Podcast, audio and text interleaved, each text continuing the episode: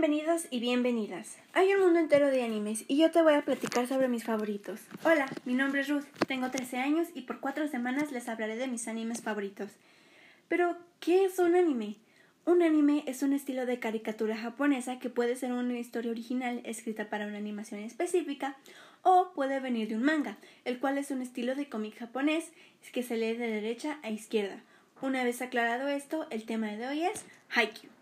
Ok, este es mi último podcast y he decidido cerrar esto con algo completamente diferente a los otros animes y mangas. Haikyuu es una serie de manga escrita e ilustrada por Haruchi Furudate.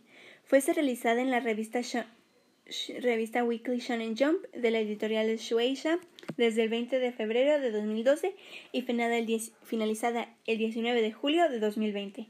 La trama gira alrededor de Shoyo Hinata, quien aún siendo un estudiante de secundaria ve un partido de voleibol por la televisión en el cual se vio, vio jugar al conocido pequeño gigante.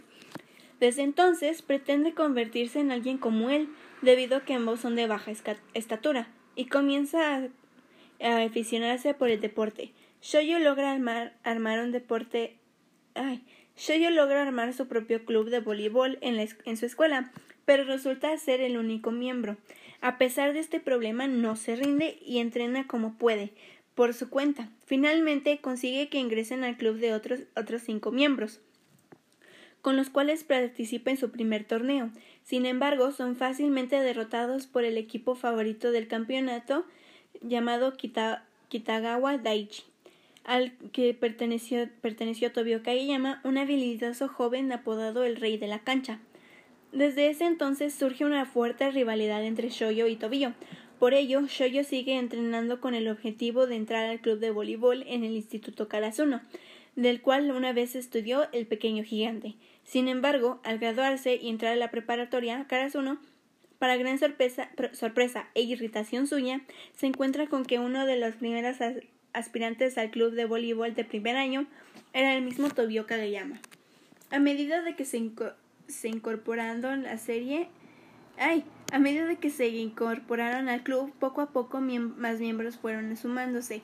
Tsukishima Kei y Yamaguchi Tadashi de primer año, Asahi, Asahi Nishinoya y luego del interescolar llega Yaichi. Ya con 12 jugadores luchan para ser los mejores de todo el país, incluso luchando ante grandes equipos como el Aoba Yosai y Shiratorizawa. Ahora mismo el, equipo Karasuno se prepara para su mayor desafío. Este anime cuenta con cuatro temporadas. La primera temporada consiste de 26 capítulos y fue producida por la por producción IG, un, un, conjunto de Toho, y salió al aire el 6 de abril de 2014, finalizando el 21 de septiembre del mismo año. La segunda temporada se estrenó el 4 de octubre de 2015 y finalizó el 26 de marzo de 2016. La segunda tuvo un total de 25 capítulos. La tercera temporada se estrenó el 7 de octubre de 2016 y finalizó el 10 de, diciembre del mismo año. Esta temporada tuvo un total de 10 episodios. La cuarta temporada se estrenó el 10 de enero de 2020, la cual se dividió en dos partes, la primera con 13 capítulos y la segunda con 12, siendo 25 capítulos en total.